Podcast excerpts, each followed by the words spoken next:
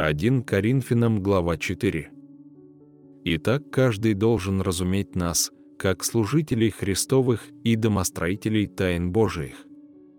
От домостроителей же требуется, чтобы каждый оказался верным. Для меня очень мало значит, как судите обо мне вы или как судят другие люди, я и сам не сужу о себе. Ибо хотя я ничего не знаю за собою, но тем не оправдываюсь, судья же мне Господь. Посему не судите никак прежде времени, пока не придет Господь, который и осветит скрытое во мраке, и обнаружит сердечные намерения, и тогда каждому будет похвала от Бога.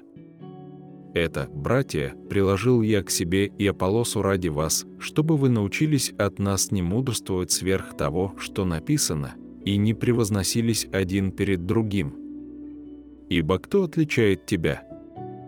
Что ты имеешь, чего бы не получил? А если получил, что хвалишься, как будто не получил? Вы уже присытились, вы уже обогатились, вы стали царствовать без нас.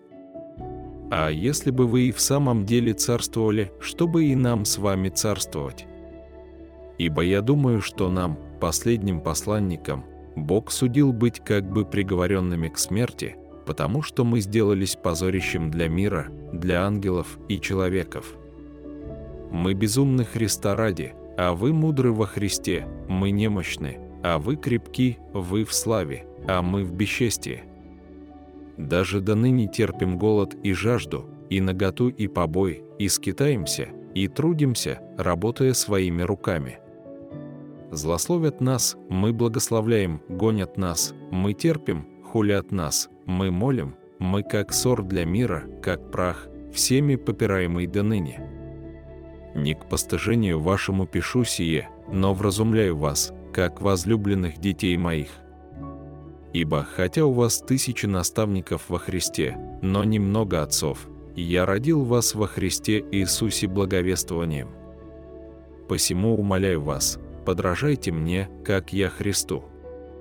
Для сего я послал к вам Тимофея, моего возлюбленного и верного в Господе Сына, который напомнит вам о путях моих во Христе, как я учу везде во всякой церкви. Как я не иду к вам, то некоторые у вас возгордились, но я скоро приду к вам, и если угодно будет Господу, и испытаю не слова возгордившихся, а силу, ибо Царство Божие не в слове, а в силе.